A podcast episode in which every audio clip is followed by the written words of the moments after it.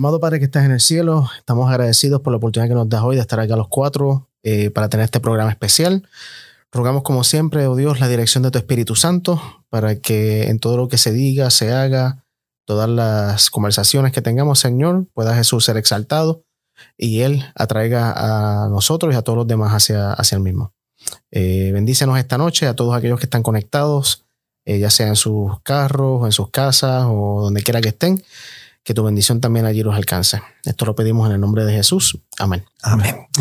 Vamos a hacer un poquito, eh, la gente nos conoce, sabe que eh, eh, aquí Denar es nuestro ministro de alabanza, saben que nació en Chile, pero no saben tanto de ti, saben que este, Joel nació en Argentina, nadie es perfecto, ¿no es cierto? Este, yo, lo reconozco a eso. saben que Angelo nació en la isla del encanto, en Puerto Rico, pero quizás en, un par de minutos vamos a dar la rondita. Denar este, no tienes que decirle edad, la gente se la imagina ya, no hay problema con eso. 25 años. De casado. Ah, Pero un poquito de historia, viste, con respecto a algo, algunas cosas relevantes, em, porque hasta aquí nos ayudó el Señor, ¿no? Sí, así es. Rapidito, o sea, eh, de Chile, de muy pequeño canto. Mi familia siempre se ha dedicado mucho a la música por parte de mis abuelos paterno y materno. Siempre he estado haciendo música. Eh, y en ministerios llevo más de 20 años, 22 años dedicado al Ministerio de la Música, que ha sido prácticamente la mitad de mi vida. Tengo 44 años y 22 llevo dedicado al ministerio. Entonces, eh, y al mismo tiempo llevo casado. Tengo dos hijos, y vivo aquí en Orlando y ya son siete años que estoy trabajando aquí en la iglesia Forest City y para mí ha sido una tremenda experiencia poder haber estado acá. Estar acá todavía, digo, como, como en pasado dije, ¿no? Por haber estado, poder estar acá todavía y seguir aprendiendo en este peregrinaje y, compartiendo junto a ustedes y, y, dentro de todo este tiempo que, que he llevado eh, en, en, el ministerio, creo que estos últimos dos o tres años han sido muy especiales para mí de poder eh, redescubrir muchas cosas, de reaprender muchas cosas y de darnos realmente cuenta al Dios a que servimos y poder conocerlo mucho más. Y para mí esa experiencia estos últimos años ha sido eh, tan fuerte que creo que eh, todo lo, demás se resume en estos últimos tiempos donde he podido acercarme mucho más a Dios y poder eh, decir realmente que pertenecemos a un movimiento que, es el movimiento que formó Jesús. Y para mí eso es lo, más importante. Te dejo pendiente lo siguiente. Dice, dice la, Sagrada Escritura, lo que leímos recién, que Samuel puso una piedra entre Mispa y Sem. O sea, em, una marca de un lugar, un momento, una circunstancia en su vida donde pudo em, haber dicho, hasta aquí ha estado el Señor con nosotros. Y pensando en eso, para que lo compartas un ratito con nosotros. Pastor Joel Barrios, eh, hasta aquí nos ayudó el Señor. Eh, un poco la trayectoria, o sea, sería lo primero. Bueno, nací en un, eh, en un hogar donde mi, mi padre había sido un hombre de negocio junto con mi mamá habían tomado la decisión, una decisión muy arriesgada de dejar todo por causa del Evangelio. Eh, de después de estar en un pasar muy bien. Y cuando yo nazco, mi papá estaba colportando, vendiendo libros por la calle, vendiendo libros religiosos. Y, bueno, crecí en una, en, en una familia de clase media pobre, porque después mi papá decide estudiar teología cuando ya yo tenía tres años. Y, y eh, allí fue de estudiante mi papá, así vivimos de una manera, yo me acuerdo cuando, cuando cumplía alguien años, se compraba un helado y lo tomábamos entre todos. Un helado entre todos. Un helado entre todos, o sea, que se iba pasando así lo y era la fiesta. Era como el mate. Claro, exacto, un estilo argentino. Mate frío. Eso viene argentino. Sí. Este, entonces, ese fue el contexto. Después mi, mi papá eh, eh, se dedicó al pastorado y una vez en una reunión familiar alguien preguntó qué iba a ser yo y yo dije que iba a ser pastor. Y claro, yo lo dije porque lo vi a mi papá y no sabía bien qué iba a hacer, pero todos me celebraron tanto esa decisión que me gustó que me celebren lo que decía. Entonces, cada vez que me preguntaban, yo decía que iba a ser pastor. Parece que eso, a mi criterio, Dios lo utilizó para forjar algo en mi mente. Eh, y después, cuando tenía 14 años, tuve un accidente que milagrosamente Dios me, salvó la vida. Eso me marcó, me di cuenta que estaba elegido para algo especial y entonces ya ahí confirmé, no tenía ninguna duda de que yo iba a ser pastor. Y bueno, comencé el pastorado en 1989, ya llevo 32 años eh, en el ministerio eh, y contento, contento de estar acá en esta experiencia, en este momento. Cada, no sé cómo les parece a ustedes, pero cada etapa, cada vez que llega una iglesia nueva, es como empezar todo de vuelta, es como aprender un montón de cosas nuevas. Y esta es la primera vez que trabajo en un equipo de pastores, o sea que somos un equipo pastoral. Y es una experiencia muy linda, es algo que estamos aprendiendo todos, creo, a trabajar.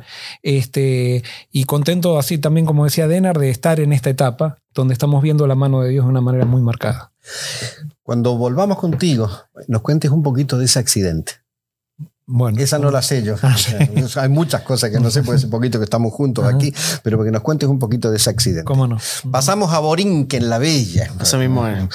Pastor Ángelo, este, cuéntenos un poquito. Ebenecer, ¿hasta aquí el Señor nos ayudó? Bueno, eh, el acento me delata, obviamente. Soy eh, puertorriqueño, nacido en Bayamón, en Puerto Rico, y mi trayectoria es un poquito rara. Me, me puedo identificar con varios personajes bíblicos, ¿no?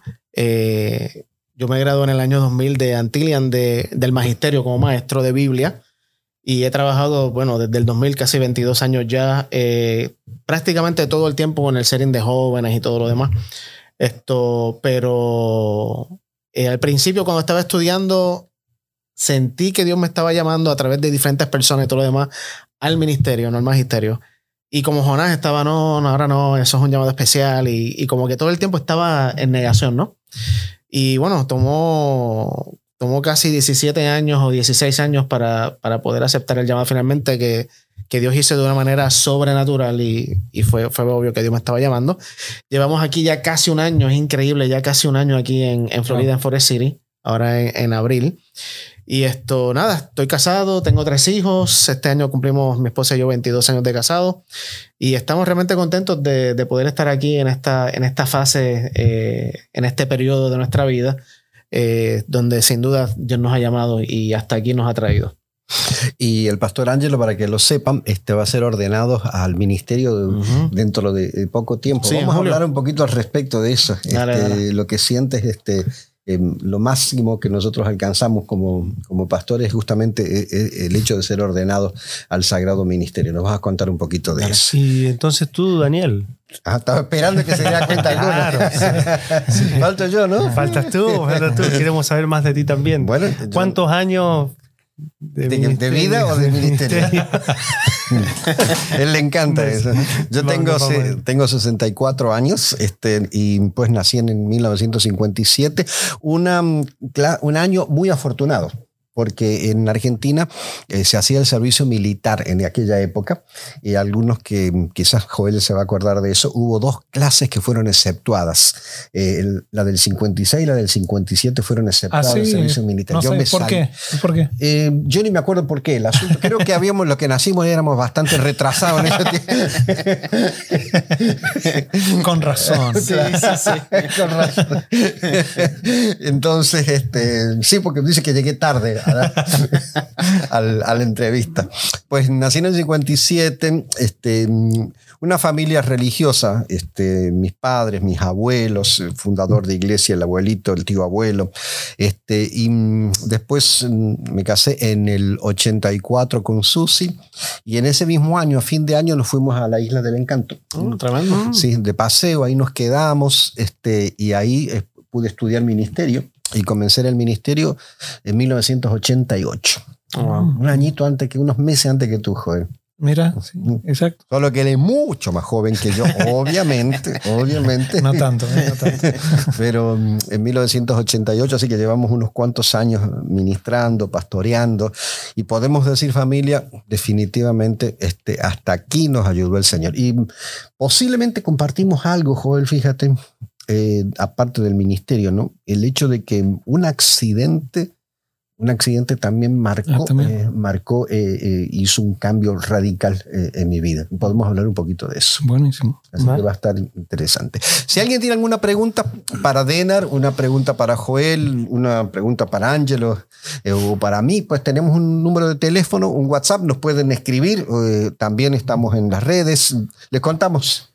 Número de WhatsApp de Forest City, más 1-407-773-4067. más 1-407-773-4067. Ahí nos pueden llamar, hacer su pregunta o nos pueden escribir. Vamos a abrir la línea un, un poquito más, Más adelante, tarde abrimos más la tarde, línea. pero para que lo noten por mientras. Así que Y, y quiero decir algo, la razón por la cual estamos haciendo esto, que nos pusimos de acuerdo, no es para hablar de nosotros, Claro. sino es para que ustedes nos conozcan, porque muchas veces nosotros, ustedes llaman, nosotros les hacemos preguntas, pregun- preguntamos a la audiencia y parece como que nosotros tenemos, o sea, tenemos que escucharlos a ustedes y ustedes conocen muy poco de nosotros. Y entonces por eso queremos ser vulnerables y por eso las preguntas también nos vamos a reservar el derecho de contestarlas, pero... Por ejemplo, ¿cuántas novias tuvo el pastor Joel Barrio antes de casarse? Wow. Pregunta así, ¿ve? Se reserva el Eso- derecho de, de Eso no, contestarla. eso no, cosas así. no, esas cosas no. y- ¿Cuántas Eh, novias tuviste tú? Dos. Dos nada más. Dos. Dos. Nada más. Por eso contesta, porque fueron solo dos. Exacto, ¿viste? Puedo contestar así, dos, así por bien. eso, sí, sí, por sí. eso me tiró a mí. Claro, sí. Porque yo estaba seguro, pero.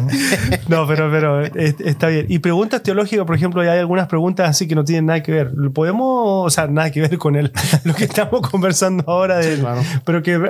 Bueno, la idea cuál es la hoy, idea? la idea Para- hoy es más, ¿verdad? Eh, Daniel, vos sos el host acá, de conocernos más entre nosotros. Ustedes también contar algún testimonio o algo por estilo.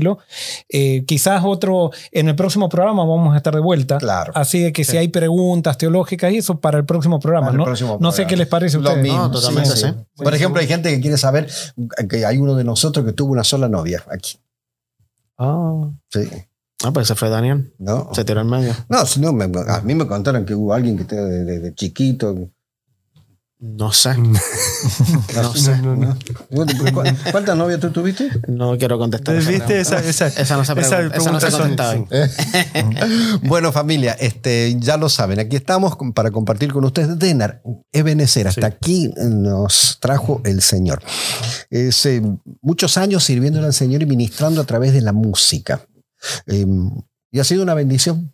Eh. Tu ministerio, este, los Heritage, que de paso los vamos a tener en los próximos días aquí Después con de- nosotros. Después de este. 12, 13 años que, que nos vamos a juntar de vuelta. Va a ser muy bonito. Pero yo, yo los recuerdo a ustedes, yo viví en Puerto Rico y pues la música de ustedes era una bendición porque no solamente era buena música, sino que ustedes este, hicieron unos, dieron unos brincos, unos saltos en música que, que marcaron generaciones y eso es inolvidable de Esa es una de las cosas lindas que hemos visto ahora cuando nos vamos a juntar, que me ha pasado en este tiempo, eh, que vienen chicos de 25, 26 años, 27, 28, y me dicen, mira, yo lo he escuchado a ustedes cuando yo era niño. No, wow. O sea, Este, y entonces, que aquí hay uno Y que, es que está detrás de la cámara Es y que ya están casados, ¿viste? Tiene su vida. Y claro, ese tipo tenía, estamos hablando de, de que eso pasó 20 años atrás. Entonces, estos niños tenían 5 años, 6 años, 7 años. Sus papás escuchaban la música nuestra, que sus papás tenían 25, 30 años, 35. Y entonces esos niños crecieron escuchando nuestra música. Ahora después, esa generación ahora tiene 25, 30. La generación que tenía 30, ahora tienen 50, 45, 50, adultos jóvenes. Me incluyo, ¿viste? y, el- y la generación que tenía 45, 50, que ahora tienen 60, 70, todavía, o sea, son tres generaciones que escuchaban la música nuestra y que ahora se van a juntar y eso va a ser lo lindo. Eh, pero más que juntarnos y, eh, y experimentar los cantos y, y volver a recordar, eh, lo vimos nosotros como una oportunidad de poder mostrar lo que a Jesús ha hecho en nuestra vida a pesar de nuestras imperfecciones. Y de, y hay mucha gente, yo estoy seguro de que hace 15 años atrás, 20 años atrás, cuando nosotros cantábamos, asistían a la iglesia, eh, muchos de ellos participaban, muchos de ellos estaban cerca de Jesús, pero por alguna otra razón en estos años, en estos muchos años que han pasado, muchas cosas han pasado por la vida de ellos y tal vez escogieron otro camino y creemos que esta es una mu- muy buena oportunidad de poder traer nuevamente a esas personas que tal vez no volverían a escuchar un sermón, no porque algo pasó en su vida y se alejaron, pero sí volverían a escuchar esas canciones que un día escucharon. Y queremos aprovechar esta, instancia, no se puede aprovechar para poder volver a hacer un llamado a estas personas que, que, que alguna vez tuvieron eso, que nuevamente lo vuelvan a tener, que es volver a creer que Jesús puede hacer un cambio en su vida y que lo mejor es estar con Jesús. Y eso creo que es la mayor razón por la cual nos estamos juntando de nuevo, porque no queremos perder esa oportunidad. Que Jesús sigue siendo el campeón de amor. Totalmente. Señoras y señores. Yo sabes que una de las cosas que me gustaba, a mí me gustaba el cuarteto, a mí me gustaba mucho siempre la música de cuarteto y me gustaba cantar, eh, porque también armé mis cuartetos, cantos tradicionales, pero yo veía que muy pocos cuartetos entraban en, la, en el canto de vanguardia. Y Heritage entraba en, en vanguardia. Eh, y eso realmente me, me parecía muy bien que, que, haya esa, esa perspectiva también que no existía prácticamente. Y, y, es, interesante uno que ha participado en, en, esto y ha visto muchos cambios ¿no? en, la música. Nosotros en ese tiempo... Eh, nuestra música era de, vanguardia, como dices tú, y en muchas iglesias no nos dejaban cantar. Eso, yo iba a abordar ese tema. Eh, y, y, simplemente no nos dejaron cantar. Eh, y entonces ahora nuestra música tú la escuchas y es, música antigua, pasó a ser ahora la música tradicional. Ponemos a, a, nuestros nenes, perdón, a nuestros nenes a dormir con esa música. Exacto. El nene lo escucha hoy, qué, qué música para dormir. Pero en ese tiempo, eh, uno de los sobrenombres que el grupo Heritage tenía era hereje singers. Wow. En, vez de Heritage Singer, muchas veces nos dijeron, no, ustedes son los herejes Singer. No como broma, sino que en serio. Oh, wow. Y en Esa no la sabía. Sí, pues, estamos aquí. O sea, sabía, sabía el hecho de que había gente que no les gustaba y que decían que no era música cristiana, etcétera, pero no sabía de ese apodo. Sí, sí, pero ahora, ahora lo sabe. Así que, este, pero eh, fíjate cómo cambia, ¿viste? Cómo cambia en 20 años, cambió y ahora, eh, no, esta es la música que hay que hacer, ¿viste? y, pero hace 20 años no, no, no era así. Entonces, muchas cosas han pero contestando tu pregunta, el Señor nos guió y mi vida eh, cambió totalmente después de haber estado participando en el, grupo, porque de, estar en Chile, viste, con otras ideas de vida, básicamente Dios vino a cambiar todo eso y se me dio la oportunidad de dedicarme al Ministerio de la Música a través de los Heritage y que ahí hay otra historia también que después tal vez voy a contar de, de, cómo Dios abrió esa puerta que, que, un momento se cerró en mi vida. Y, y, bueno, y aquí después de 20 años, más de 20 años, puedo decir que hasta aquí me ha ayudado el Señor y seguiré sirviéndolo hasta que Él me diga que ya es suficiente. Te guardo una pregunta para la vuelta.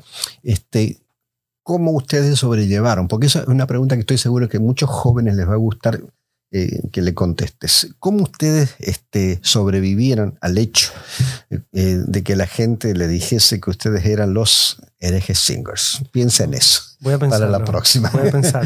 para la próxima. Pastor Joel, eh, un accidente marca tu vida. ¿De qué forma? ¿De qué manera el accidente y, por qué marca tu vida? Bueno, marca mi vida porque quedé vivo. O sea, porque tendría que haber quedado, o sea, tendría que estar muerto en este momento. Eh, quizás en algún momento lo voy a contar con detalles en un testimonio, que lo he contado en algún otro sermón en otra, en otra etapa. Este, pero eh, la persona, la amiga que iba conmigo, murió. Oh. O sea, eh, yo sobreviví y ella murió. Y mm, entonces era mi compañera de banco, incluso. Y entonces eso para mí fue muy, muy chocante eh, a mí me, esto me marcó en varios sentidos. O sea, yo cuando a los 14 años comencé a leer El deseo de todas las gentes, ¿no? A los 13 años. Y encontré en El deseo de toda la gente un sábado, un sábado que estaba aburrido, no sabía qué hacer y leí, abrí El deseo de toda la gente en la niñez de Cristo y me pareció tan diferente a lo que yo me imaginaba de Jesús, lo que leí ahí, que empecé a admirar a ese, a ese Jesús que aparecía en esas, en esas páginas. Entonces, en ese contexto, habían entrado a la escuela chicas que no eran adventistas y que decían malas palabras. Entonces yo, en mi manera tradicional de pensar, yo decía, estas chicas dicen malas palabras, por lo tanto son malas. O sea, esa era mi manera. Estas chicas van a la discoteca los sábados de noche, son malas. Ajá. Y entonces ese era mi concepto. No voy a contar ahora los detalles, pero incluso en la escuela los adventistas estábamos en un lado y las no adventistas estaban en otro. Oh, y, yo era uno de los líderes en, en, lanzar las críticas. ¿no? O sea, no, era un fariseo bien, bien de pura cepa. Este, pero bueno, la cuestión es que al leer el deseado de toda la gente me di cuenta de Jesús cómo trataba a la gente y me empecé a dar cuenta que yo era muy diferente, muy diferente. Y hubo unas vacaciones de verano mientras ahí más leí el libro, a los 14 años después llegué y ya tomé la decisión de tratar diferente a estas chicas y empezar a conocerlas. Y las empecé a conocer y me di cuenta que no solamente que no eran malas, sino que eran más buenas que yo incluso. Eh, y sin formación religiosa, aunque eran ellas de otra iglesia, o sea, de la iglesia popular, que pero yo, porque eran de otra iglesia, yo ya daba por sentado que quizás no eran tan buenas como yo, no, y al contrario, me empecé a dar cuenta que eran, que tenían valores que yo no tenía con respecto a, por ejemplo, eran compasivas con todos, o sea, cuando alguien estaba sufriendo, ellas se acercaban. Yo era muy así, hay que hacer esto, hay que hacer lo otro, pero no era, no tenía de eso. Yo era de no comer, de no decir malas palabras. Bueno, entonces la cuestión es que eh, eh, me senté al lado de Silvina y un día eh, salimos todos juntos y tomamos una decisión muy responsable y en esa decisión ella tuvo el accidente, yo, yo también, perdón, y ella murió y yo, y yo o sea, sobreviví. Entonces, la madre de Silvina era atea. Y habíamos empezado, Silvina me había empezado a decir, cuando, eh, como compañero de banco, me decía, Joel, me encanta cómo vos te enseñaron a Dios. A mí me hubiera gustado que a mí me enseñen mis padres a Dios como te lo enseñaron a vos. Y dice yo, y yo quiero que me también aprender de esto. Y empezamos a estudiar la Biblia en los recreos. No les voy a decir que es un estudio bíblico todos los recreos.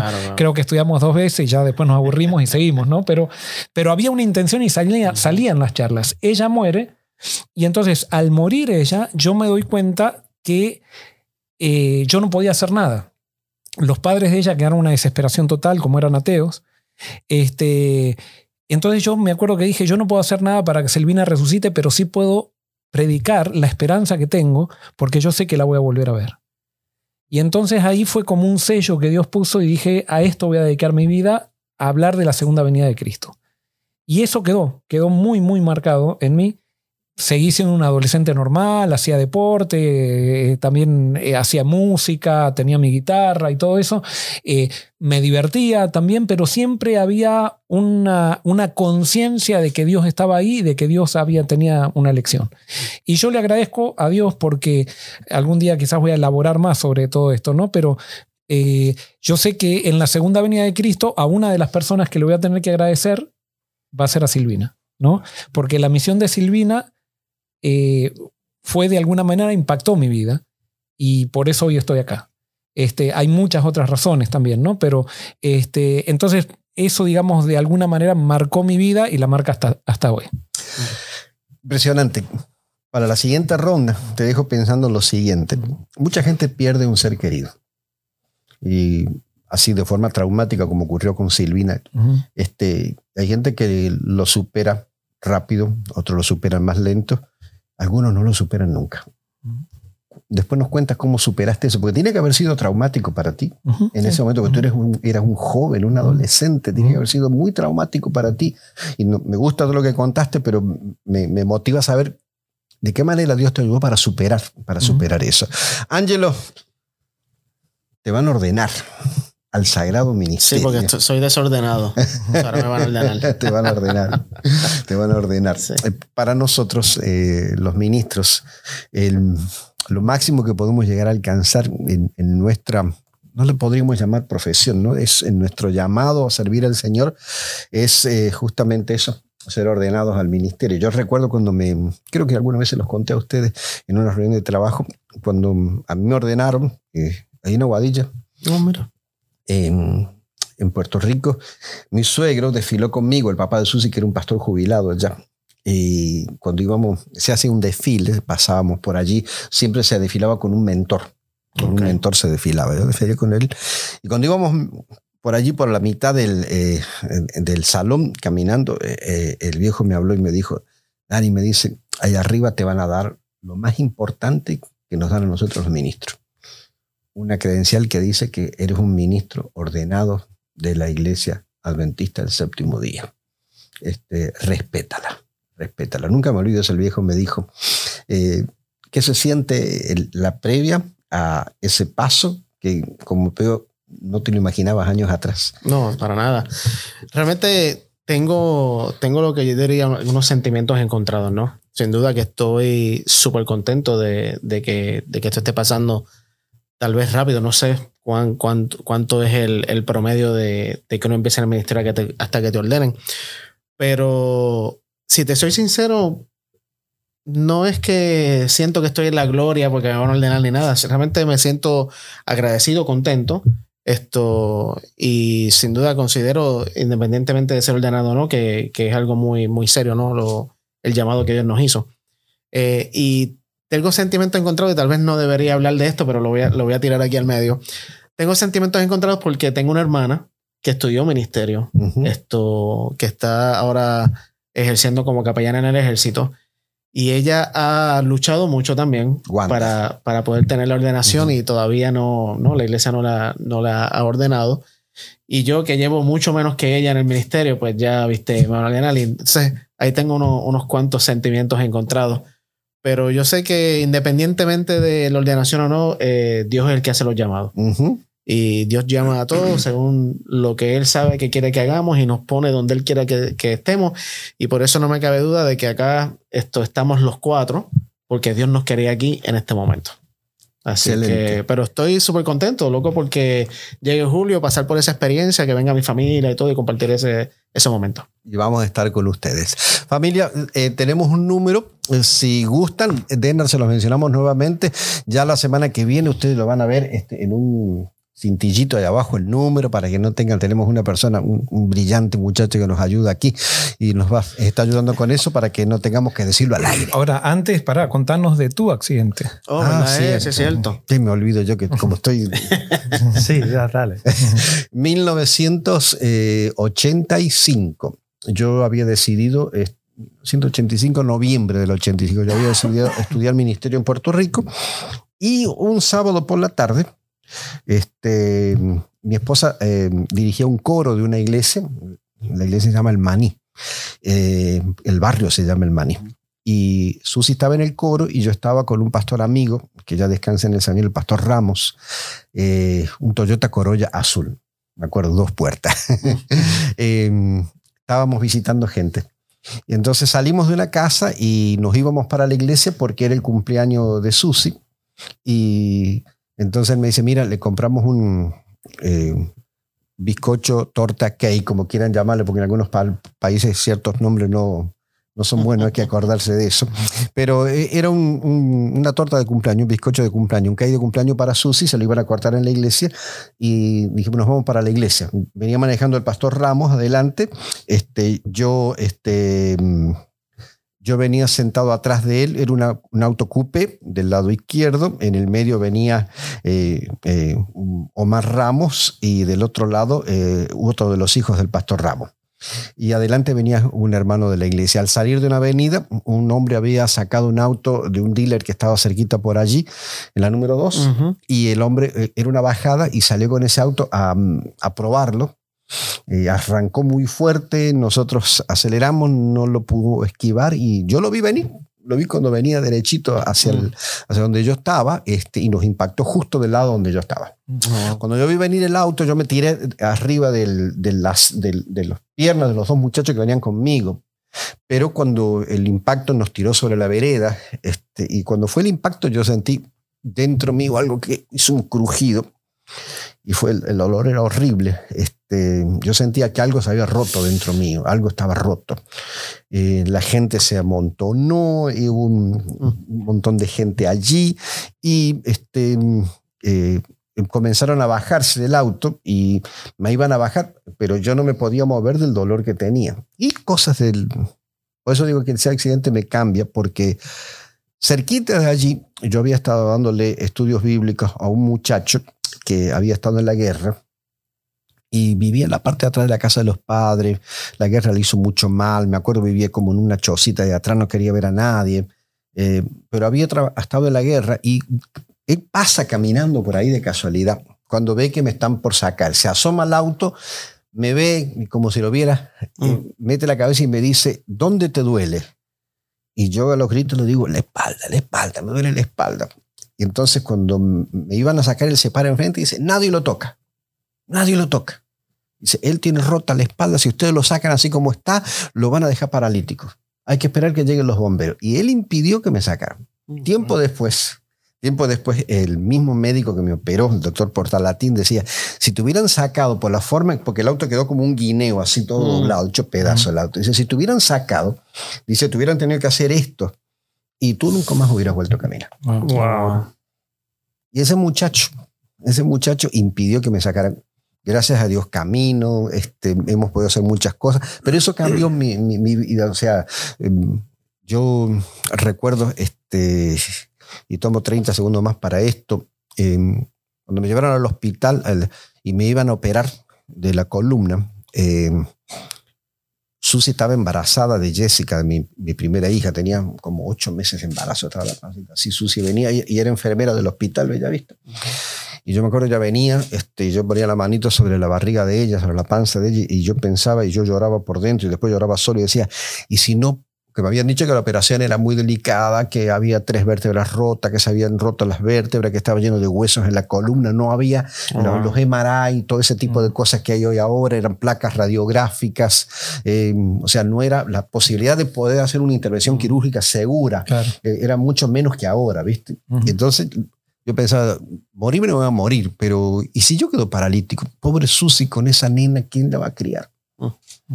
Caminé, pero yo recuerdo aquellas noches, yo le prometí al Señor. Y yo no recomiendo mucho prometer, porque nosotros somos muy malos prometiendo, ¿no? Yo no recomiendo eso que le prometamos, este, ni que hagamos pacto, pero que intentemos. Yo le dije al Señor, si tú yo puedo caminar, Señor, yo hasta que me muera, yo te voy a servir. Y caminé, y camino, y pues ya me queda menos en el, car- ir en el carretero. ¿Qué Un año poco fue de eso, dolor de espalda. Eh, ahora. sí, 85. sí. ¿Eh? año 85. 85. 85. Pues yo tengo como que un recuerdo, porque me imagino que eso corrió toda Oh, la isla, sí. ¿no? La noticia.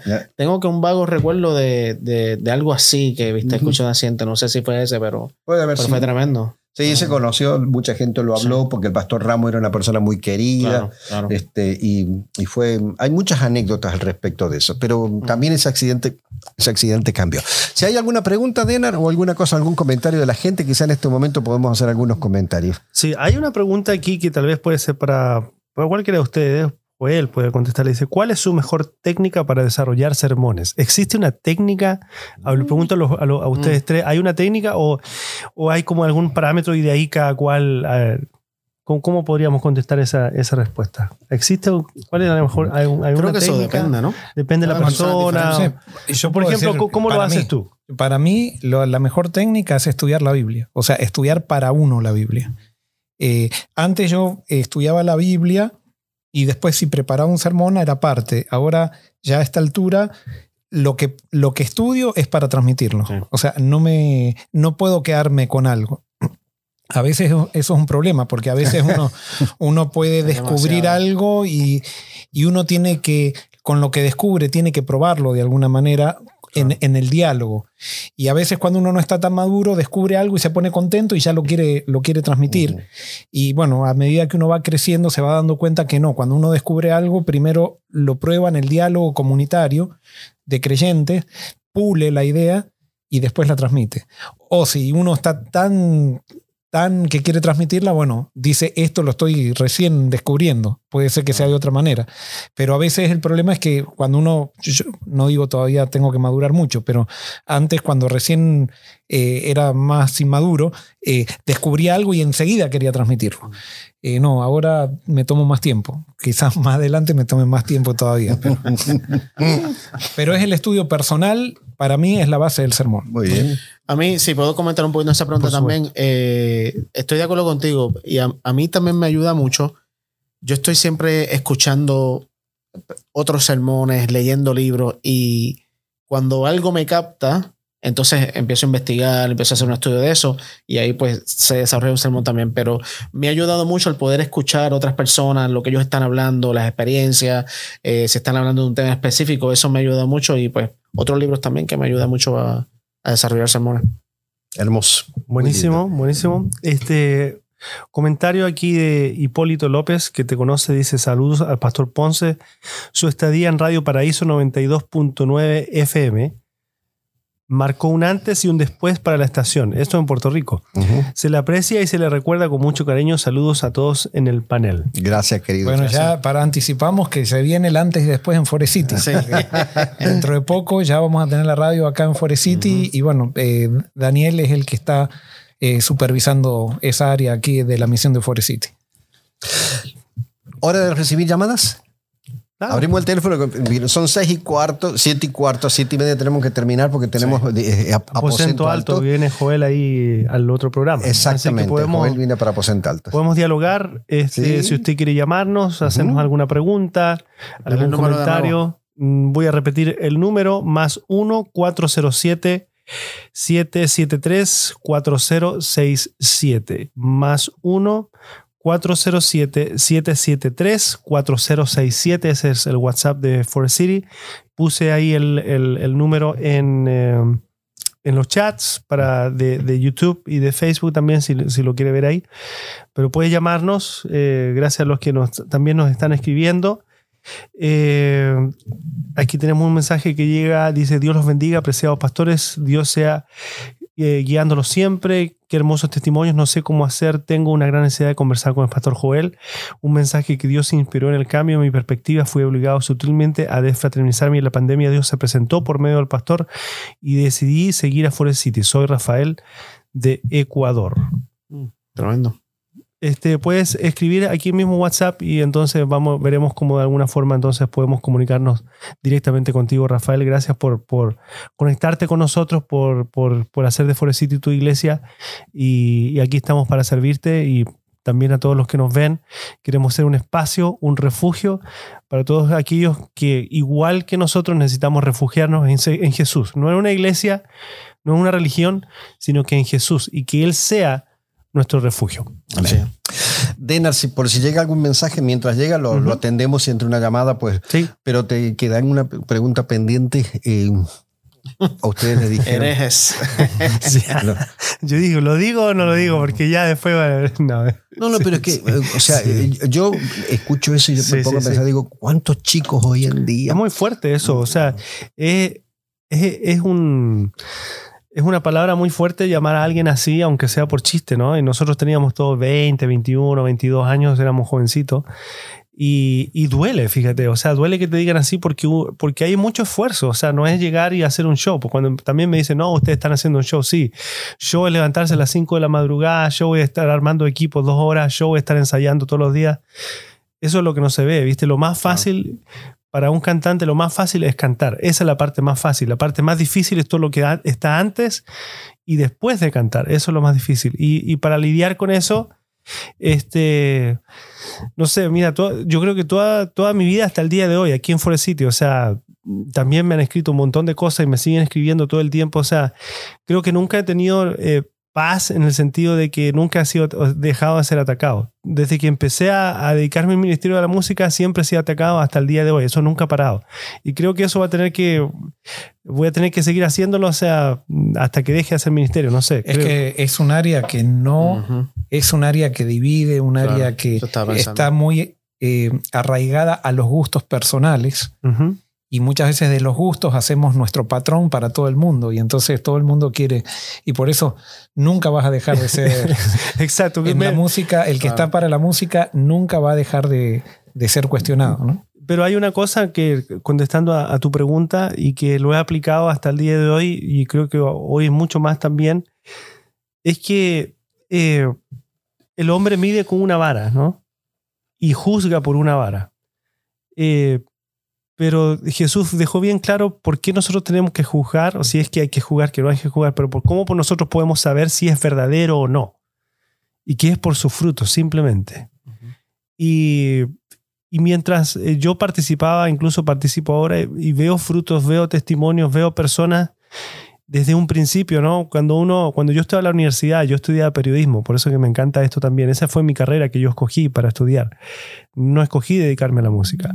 Eh, yo, eh, para mí era estar en, la, televisión y, poder estar ahí, pero eh, ahora me dediqué al Ministerio de la Música y yo veía, llegó un momento en que mi vida tuve que decidirme porque era tan fuerte lo de, yo que podía Jesús hacer una diferencia a través de la música, de lo que yo estaba haciendo, a poder estar simplemente haciendo un programa de televisión secular o lo que sea. Y, y cuando veía esos testimonios de personas, de jóvenes que me decían, sabes que yo anoche me iba a matar, pero yo escuché un canto tuyo, este canto específico, y decidí no hacerlo y estoy aquí porque no sé por qué estoy aquí. Yo decía, sí, yo sé por qué esto está acá. Y, veía muchos de esos testimonios. Esa era mucho más fuerte de, lo, de las críticas que otras personas podían decir que muchos de ellos no estaban haciendo nada, ¿viste? Pero nosotros estábamos ahí y, yo veía esos frutos y eso fue lo que a mí me motivó a seguir adelante, a estar siempre entregado, porque una vez que, que, que empiezas a creer en uno, a que decir, sí, en realidad yo puedo hacer, yo tengo talento, yo puedo hacer esto otro, esos frutos se acaban y la gente empieza a decir, sí, qué lindo que cantaron, qué, qué lindo el canto, pero nada más. Y entonces, ¿de qué me sirve que, que- que cante bien? ¿De qué me sirve que, que- que a la iglesia le guste la música? No sirve de absolutamente nada. Lo único que sirve es que digas, uy, qué bueno, pero ¿sabes qué? Sentí que Jesús me habló al corazón. Eso para mí ya lo máximo. Bueno, acá Iliana, perdona, Iliana Valdés dice, las alabanzas ministran a veces más que una predicación y el maligno lo sabe. Yo doy gloria a Dios por las alabanzas de Forest City y su ministerio.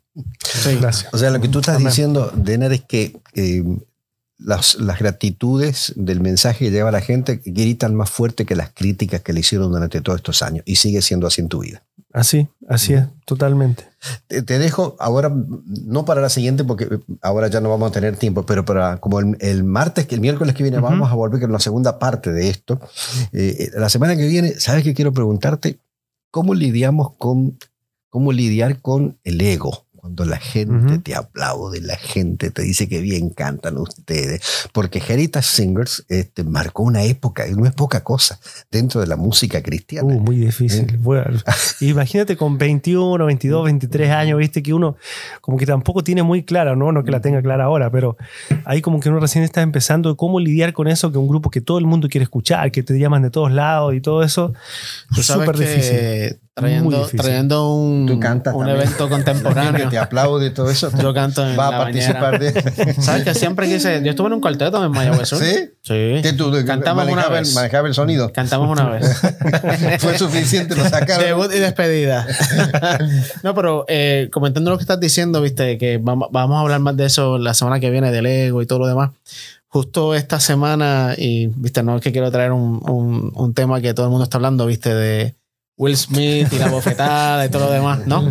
Pero justo en, ese, en esa noche, Will Smith dijo que otro autor muy famoso, Denzel Washington, eh, le dijo, ten mucho cuidado porque en la cima del éxito es cuando el diablo te va a atacar.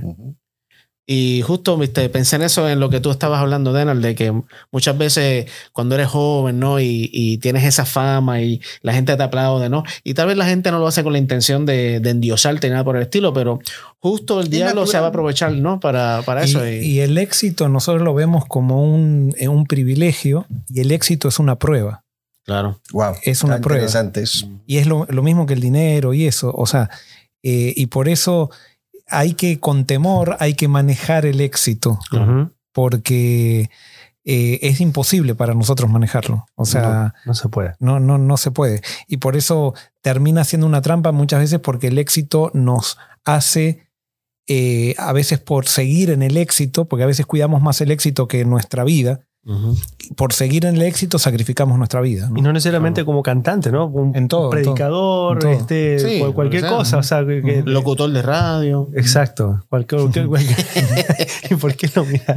No, porque él es el locutor. Ah, ya. Pero, pero eso es, eh, bueno, eh, la línea está abierta. ¿ah? Si alguien quiere llamar, más 1-407-773-4067, línea abierta. Nos quedan algunos minutos antes de Cuatro o empezar cinco minutos. el programa Aposento Alto que viene el Pastor Joel, pero aquí estamos para si alguien quiere Sí, llamar. que se animen, que no tengan miedo. Sí, Es gratis, ¿no? Si llamas ese número Totalmente. no te cobran. Ahí está. sí, Totalmente. por gratis. WhatsApp No se preocupen por eso. se puede hacer interno. Joel, Ujú.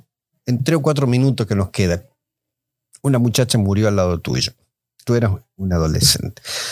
Cuando alguien amado, cercano, fallece a los 14, a los 30, a los 50 años, es un evento traumático en la vida del ser humano.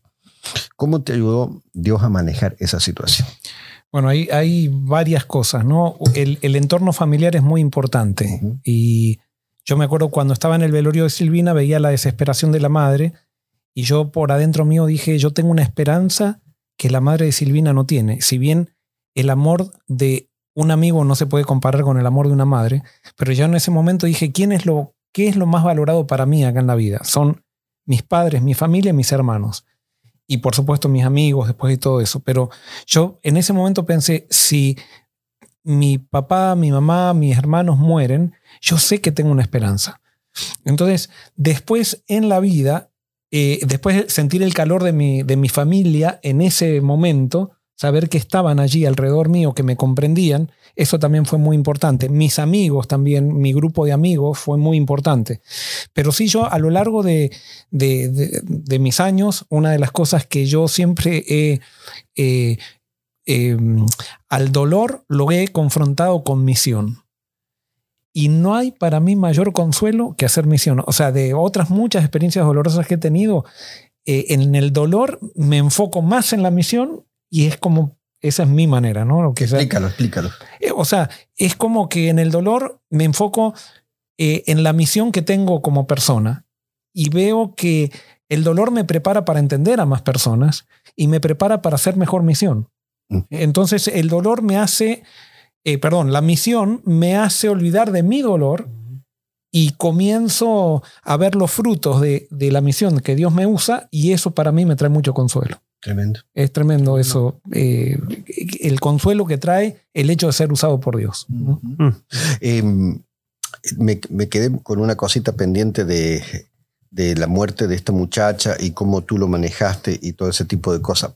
Eh, pregunto, este, ¿te preguntaste en algún momento por qué yo estoy vivo y no ella? Sí. ¿Por qué ella murió y yo no? A mí me llevaron al hospital después de eso y yo ahí, o sea, se me venía, se me daba vuelta la cabeza, como este, en el sentido de que yo decía, ¿por qué ella y por qué no yo?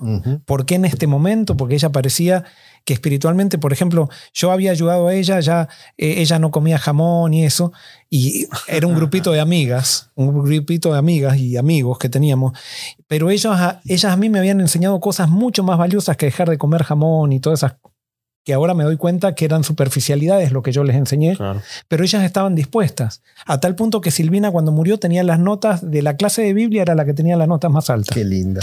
Este, o sea, que eh, eso a mí me, me tocó mucho y vi, vi sentido en el dolor. O sea, cuando uno está, eso es lo que hace Dios también. el dolor no es el final de una carrera cuando, cuando está con Dios. No se acaba la vida con el dolor. Eso, eso es lo lindo. ¿No te encontraste con la mamá de Silvina años después en algún lugar o no la volviste a ver? Eh, la madre de Silvina comenzó a vestirse con la ropa de Silvina. Ah. Y después cuando estaba dando un viaje de jóvenes, porque nosotros nos caímos de un tren, eh, cuando estaba en un viaje de jóvenes que estaba dando mi testimonio, alguien vino y se acercó y me dice, ¿vos sabés qué pasó con la madre Silvina? Le digo, no, no sé. Y la madre Silvina un día se tomó el tren y en el mismo puente donde nosotros nos caímos, eh, ella se tiró y se suicidó. Este, Esto trae muchas cosas, ¿no? muchas cosas para, para, hablar y para, eh, porque eso nos, nos saca de, de, la respuesta, porque me acuerdo cuando Silvina estaba, estaba convaleciente, porque no murió en el instante, todos le iban a la madre y le decían, Dios la va a salvar, Dios la va a salvar, y le daban la mm. seguridad. Mm. Y la madre que era atea agarró la Biblia y dijo, si Silvina se salva, yo voy a ser la primera en entregarme. Y yo me acuerdo con mis 14 años, yo decía, ¿quiénes son estas personas para asegurarle a, a la madre de que va a, va, a ser salva. O sea, que Silvina va, a vivir. Y no, y murió. Bueno, familias, eh, hay mucho. Eh, les pregunto, ¿qué les parece si la semana que viene les gustaría que sigamos con otras rondas de conociendo a los pastores de Forest City? Yo espero que lo hayan pasado bien, que nuestras historias de vida, que son sus historias de vida, que no son mejores que las suyas, este, puedan ayudarles a ver que, como dijo Joel al principio, eh, nosotros somos tan vulnerables, tan vulnerables como lo es usted. Así somos. Denar, así es Joel, así es Ángel, así es este servidor. Somos vulnerables y mm, nos ponemos a su disposición y le pedimos al Espíritu Santo que nos ayude a ministrar desde aquí, desde Forest City, para todos aquellos que lo necesitan. ¿Algún mensaje para leer antes Sí, de que Ángelo sí, ore? Hay algunos mensajes. Dice Eli, dice gracias por transmitir eh, el verdadero amor de Dios fuera de todo prejuicio en una iglesia tan institucional como la nuestra. Inspiran tanto que a veces me cuestiono ir a vivir allí. De- Desde Argentina. Eh, eso ha pasado, han venido varias personas que viven en otras ciudades acá, en otros estados aquí en Estados Unidos y vienen a vivir aquí. Se han venido aquí. Que sería una bueno- llamada ahí.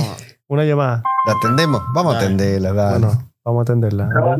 Hola, Hola, buenas tardes. buenas tardes. Hablo con Joel Márquez. Sí, así es. ¿Quién habla? Tú aquí te hablas con, está conectado Denar, el pastor Joel, el pastor Ponce, el pastor Ángelo, aquí en vivo en el programa Diálogo Abierto en esta noche. ¿Cómo estás? Muy bien, bien. Aquí eh, mirándolos, escuchándolos. Qué bueno, qué bueno. Te extrañamos Saludos, por acá. saludos. ¿Cómo está Joel? ¿Cómo Un está gusto. Verónica? Muy bien, bien aquí, disfrutando de su programa. Qué bueno, qué bueno. Eh, Joel, este, Joel fue miembro eh, presencial, ¿no? Ellos vivían acá en, en Orlando y se mudaron nuevamente para México. Este, estás en México ahora, ¿cierto? Sí, aquí estamos en el área de Acumal, abajito de Cancún. ¡Wow! ¡Qué lindo! Tremendo. ¡Qué lindo, hermano! ¡Qué Y- lindo! Y Joel sigue, si bien eh, se fue a México, sigue en contacto con nosotros. Cada vez que viene acá a Estados Unidos, pasa, eh, ocupa su asiento también. Le tenemos reservado un asiento acá. Este, y bueno, seguimos en comunicación con Joel. Y gracias, Joel, por seguir con nosotros en esta misión. Ahora vos de allá en México, nosotros de acá, pero todos unidos, sirviendo al mismo Dios. Claro. Un abrazo, Joel. Gracias por tu llamada. Un gusto, Dios Joel, te te bendiga haya y, Dios bendiga a todo México. Todo México. Sí, claro que sí, claro que sí. Felicita- Felicitaciones por su lindo programa que porque nos, nos alientan a todos, nos ayudan a, a seguir adelante, nos inspiran. Y Amén. gracias por eso, porque mucha gente aquí es, es, es inspirada por ustedes también, por la palabra de Dios. Amén. Amén. Sabes Amén. que eso es algo que iba a comentar. eh, gracias, Joel, por ese comentario. Que tal vez deberíamos hablar en algún momento, o sea, ¿por qué la gente se siente cuando, cuando escucha los mensajes de acá y, y se conecta? Como que, no sé, tal vez por mi experiencia también, es como que un mensaje fresco, como que algo tan novedoso que no se ha experimentado antes que, que hasta, hasta uno dice, me voy a vender todo y me mudo para allá. O sea, ah, ¿por, por qué, verdad? Esto, ¿Cuál es la, la razón detrás de todo eso? Sería bueno en algún momento. Eh, Lo bueno que no es, no es necesario mudarse Claro. y levantar a Cristo da resultado en cualquier lado. Amén. Amén. Levantar a Cristo da resultado en cualquier es. lado. Amado Dios, gracias por haber estado aquí con nosotros, por la conversación, por los comentarios de las personas que nos han escrito, por la llamada de Joel. Y nada, Señor, simplemente te queremos agradecer porque a través de toda nuestra vida hemos podido ver tu mano guiándonos. Hemos podido ver que nos has ayudado a tomar decisiones correctas y cuando hemos tomado decisiones incorrectas, tú has transformado esa maldición en una bendición. Y por eso te damos gracias y gloria y, y agradecidos por, por ser el Dios de compasión y el Dios fiel que eres. Te pedimos que nos bendigas esta noche y que ahora seas con Joel especialmente al, al compartir este tema con nosotros de, del libro de los hechos y que no solamente lo bendigas a él, sino a todos los que sigan conectados o se vayan a conectar para que podamos seguir siendo bendecidos esta noche. Esto te lo agradecemos y te lo pedimos en el nombre de Jesús. Amén. Amén. Amén.